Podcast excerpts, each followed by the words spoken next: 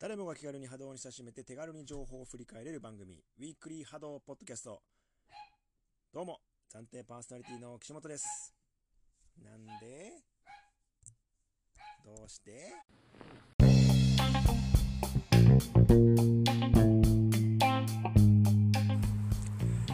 ウィークリー波動ポッドキャスト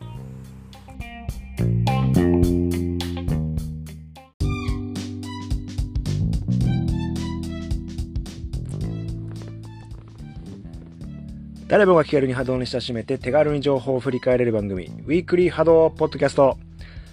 どうも、暫定パーソナリティの岸本です。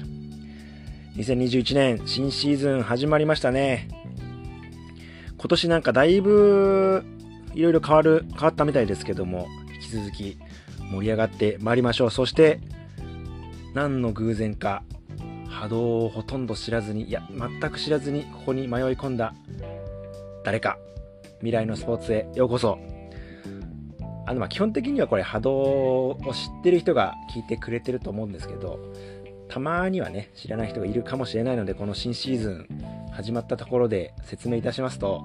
波動っていうのは AR を使ったスポーツでございまして、腕を振ると、カメハメハみたいなエネルギーの玉が出て、それを敵味方33のチームに分かれてるんですが、相手チームにぶつけて、えっ、と、相手のね、的を壊すと点が入るんですけども、その点を競い合うスポーツでございます。1試合80秒。すごい短いんですけど、これがね、やってみるとね、80秒の中でもいろんな動きがあって、すごいね、長く感じられるんですよね。ぜひ、あの、これを機会に、あの、備考欄のところにね、波動の動画を貼り付けておくので、これを機会に見てみてください。はい。で、未来のスポーツへようこそってね、今、僕言ったんですけど、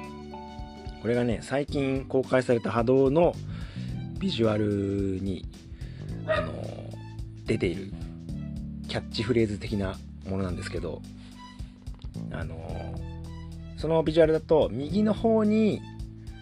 サッカーがあって、そこにアナログスポーツって書いてあるので、これが1965年って書いて。まあ、このね、西暦については、多分そんなに具体的な意味はないんですけど、1965年サッカーアナログスポーツって書いてあって、その鳥が1980年がモータースポーツ。多分 F1 っぽい格好してる人が知ってるんですけど、F1 をイメージしたのを映ってて、で、2005年 e スポーツって書いてあって、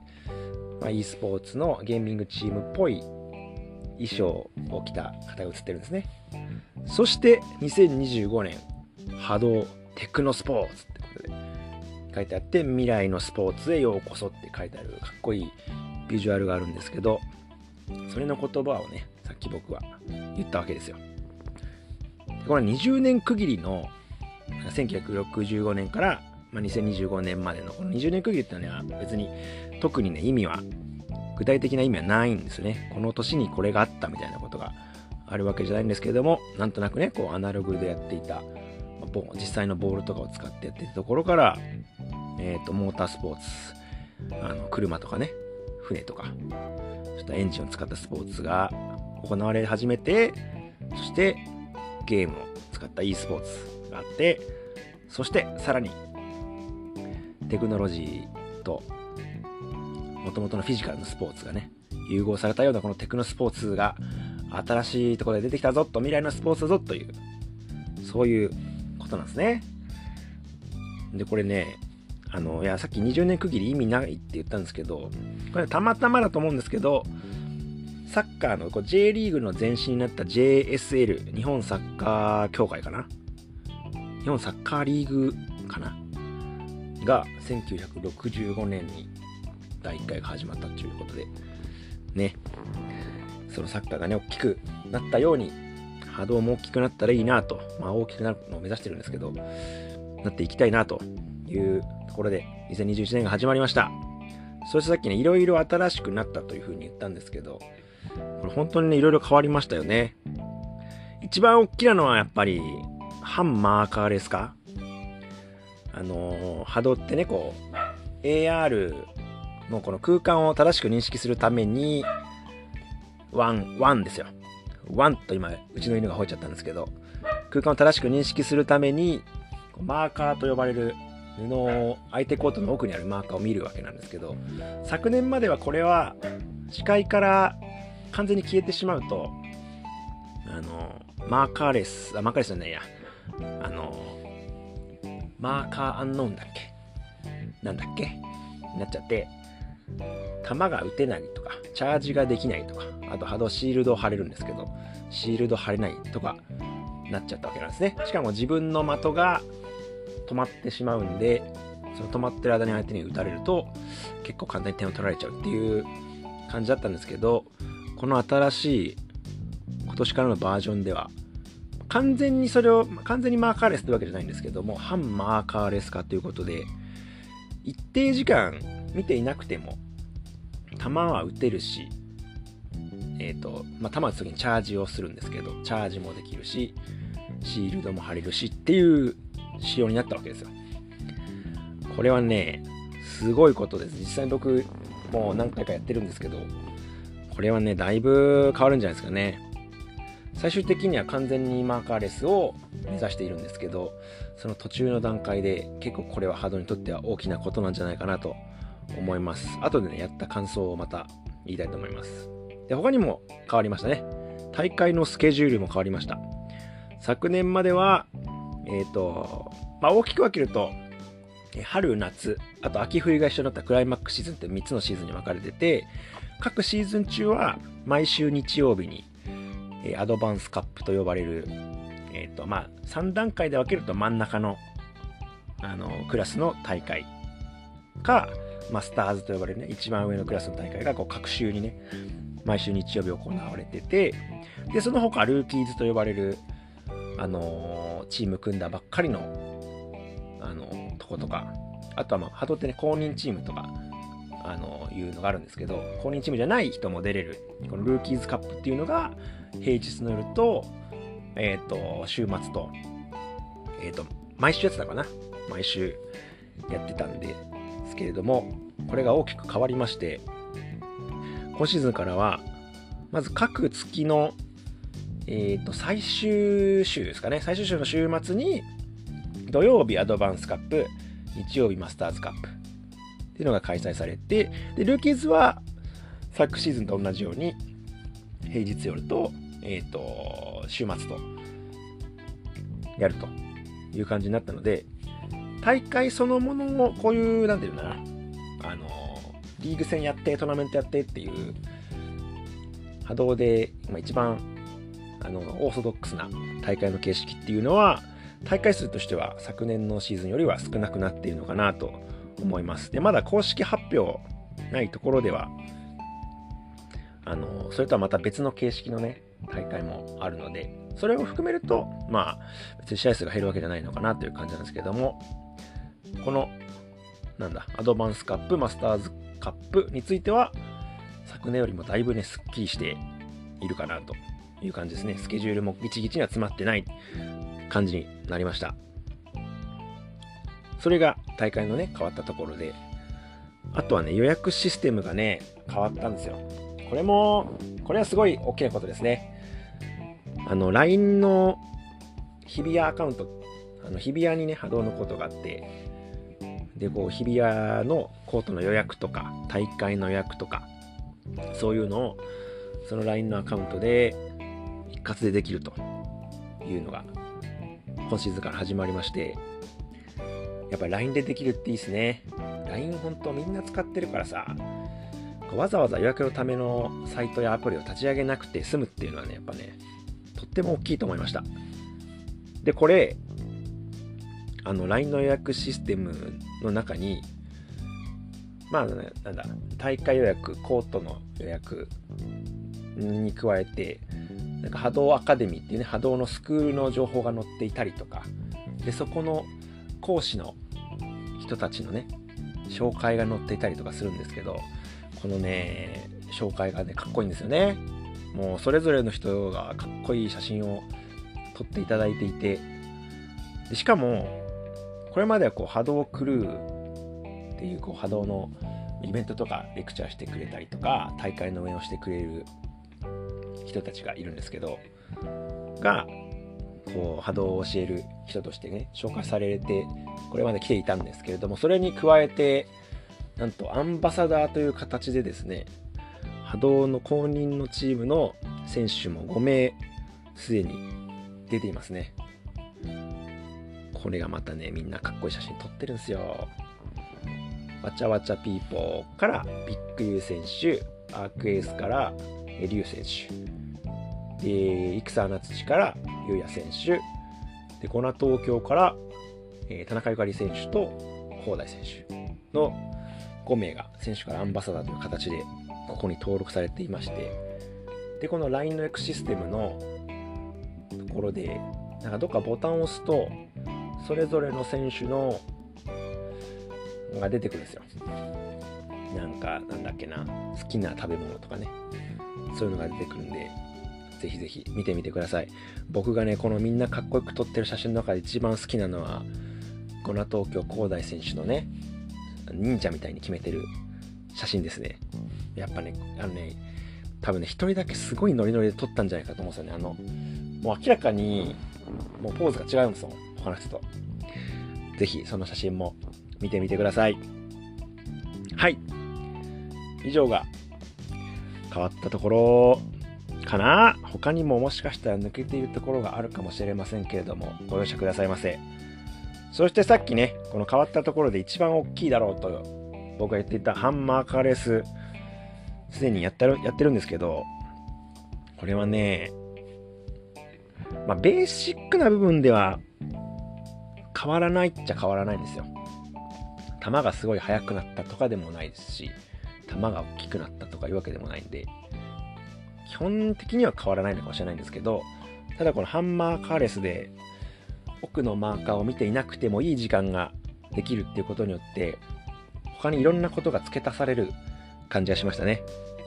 まずはやっぱり横真横向いたり、まあ、後ろも向くこともできるしあと上下に視界を完全にね切っても OK なんでギリギリまで何ですかね体を大きく動かさずともかわせるわけですよね。これに慣れるとなかなか当てる側としては当てれなくなっちゃうんだろうなっていう感じがします。実際にこう、まあ、複数の箇所から球が飛んでくるとこの顔をね横向けたり下向けたり上向けたりっていうだけだとこうまあ3対1みたいな状況になって3人から打たれたりすると、まあ、これだけは多分余計な難しいんですけどでもやっぱ1人だけ相手にするようなシチュエーションがある時に本当にね体を大して動かさなくても避けれるんですよ多分。なんでそれによって結構な避けるために動くんじゃなくて攻撃するために動いていって球来たら頭でかわすみたいなこともできるだろうし本当に失点したくない時はもう前よりもいろんな避け方ができるので逃げ切るっていう時にも生きると思いますし回避力はねこうみんな上がるんじゃないかなって思います。でこれ視界を切っても大丈夫っていう以外に多分あのー、前より激しい動きをしても自分の羽が的がこううんってこうブレなくなった感じがするんですよね。昨年までは結構速い動きをするとか大きな動きをするとちょっと自分の体の動きに的が羽がついてこないっていう感じがする時あったんですけど今回はね相手のやつを見てても思うんですけどすっごい滑らかに動いてる。感じがするのであの大きく速く動く人がすごく気持ちよく避けれるようになってるんじゃないかなっていう感じがします。はい。で、この回避以外にも、まあ、回避力が上がって、で、ロースコアに当然なると思うんですよね。で、そうすると、チームで集める、誰かが打った球で動かしてそれに合わせて打つみたいなのがうまいとそれが生きてくると思いますしあとはま単純にね個人の打つ能力っていうのも、まあ、打つ能力とあと利用するステータス攻撃的なステータスをどうやって使うかみたいなのもとても大事になってくるんじゃないかなと思います。あとはこの羽が羽がじゃねえやマーカーレハンマーカーレス化ですごい角度を向けるようになったっていうのが攻撃にも生きる場面があって例えばこう相手チームがシールドを張ってまあ、昨年はよく見られたようにこう両サイドにシールドがあってえっ、ー、とどっちとも詰めてきて打ってくるみたいなのが結構見られたシーンだと思うんですけどちょっとねシールドをこう前に張りすぎたりとかあのシールドの角度がなんだろうなセンターラインと平行に近くなっちゃったりするとだいぶシールドに詰めてしっかり入っていないとものすごい角度で打たれて取られちゃうんですよね。だからその攻撃的なところでも実はこれはとても変わるかなっていうんでシールド貼る、まあ、貼りミス自体はねほぼなくなると思うんですよ。チャージもその貼る瞬間もマーカーを見ていなくても貼れるわけなんで貼りミスそのものはないんですけどその微妙な角度とか微妙な前後の位置とか前に貼りすぎるとやっぱそのすごい角度で打たれる鋭角に打たれるっていうことが多くなってしまうんでそういう意味でのシールドのうまさとかそこで甘いところにシールドが来た時の一気に詰めて動いて取りに行く動きとかそういうのが見られたら面白いなと思います。はい。ちょっと長く話してあんまりまとまってなかったかもしれませんがハンマーカーレスカはこんな感じでしたね、これからも多分ね、いやーこんな風に使えるなとかいろいろ分かってくるんだと思うんですけど、これはすごい楽しみな要素ですね。そしてそして、あのー、最後に大会結果をするんですけど、その前にですね、波動アイドルウォーズ、アイドルウォーズ？アイドルウォーズルーキーっていうのが1月から始まってまして、昨年末にあった最強決定戦の流れだと思うんですけども、まあ、あの今3回まで終わって、今日今、水曜日に僕撮ってるんですけど、もうちょうど今、今8時なんで多分始まってるんですよ。第4回が。で、これまで第3回までが行われておりまして、えっと、毎回4チームのアイドルの方々が出てくださってるんですけれども、1回目はリッキーさんが優勝して、2回目が連鉄さんが優勝して、3回目が桃色革命さんが優勝しておりまして、これがあのー、トーナメント形式でやって、でそれぞれの、え、ー、と、あの対戦で3本勝負なんですね。で3本で2本取った方とかじゃなくて3本勝負80秒3本勝負の中で3回の合計の、えー、得点数が多い方が勝ちっていう、えーと、システムになっててでその2回目3回目が始まる前に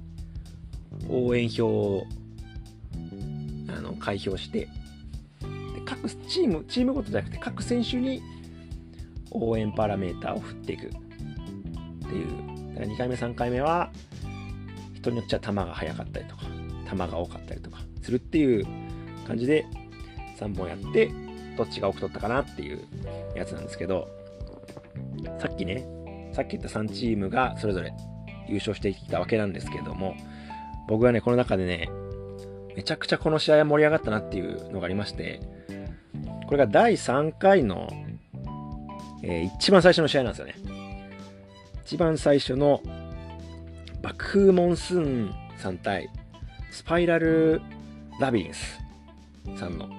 試合がね、この3本の勝負がすごい盛り上がってるんで、ぜひちょっとこの第3回だけ僕貼っとくんで、見てみてください。ここから追いつくかっていう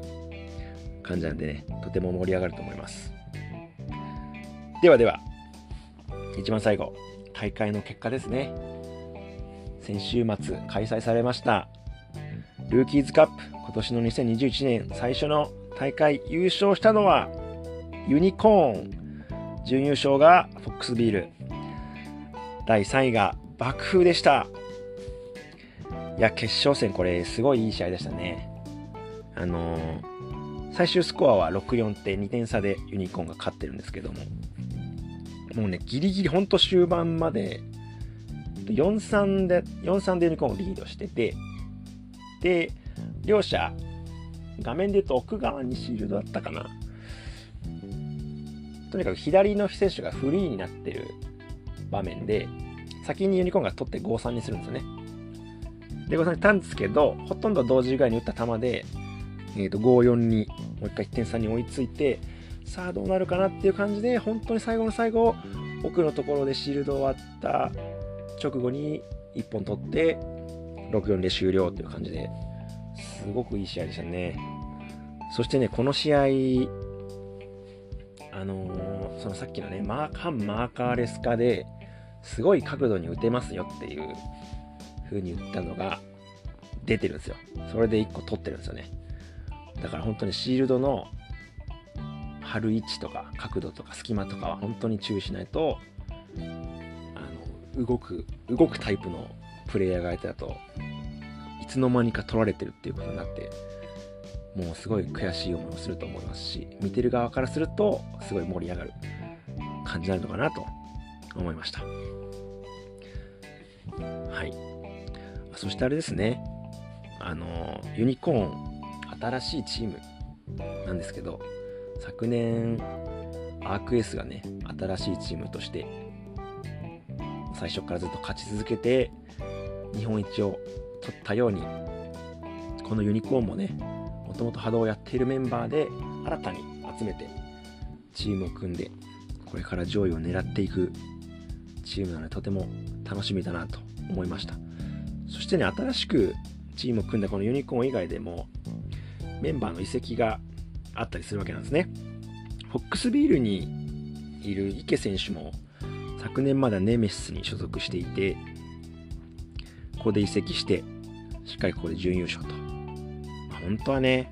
勝ちたかったと思いますけど、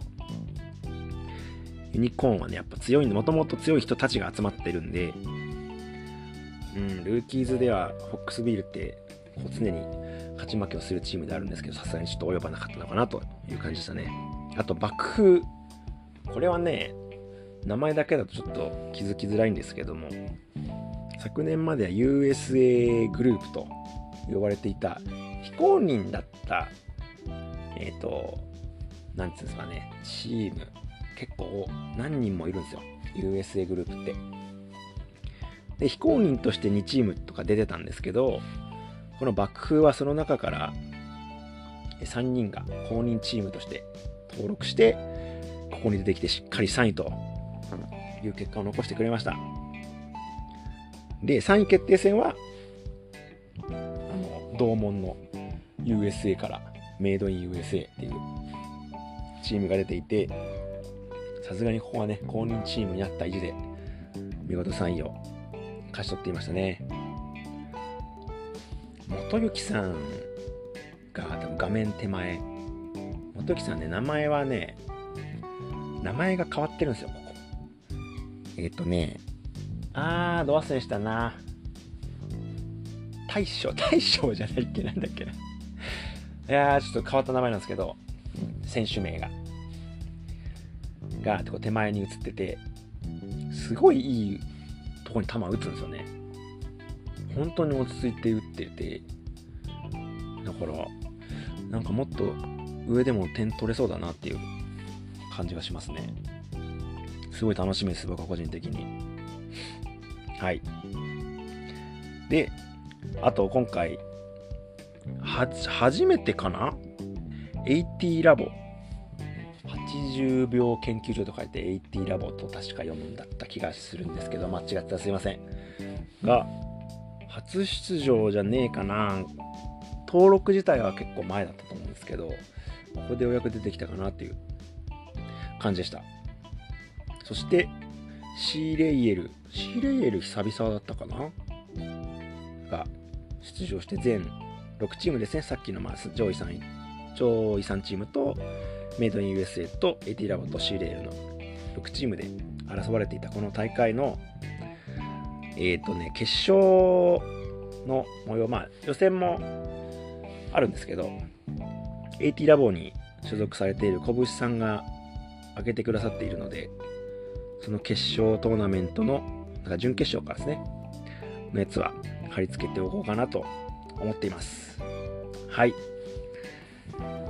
そんなところですね。ちょっと長く話してしまいましたかね。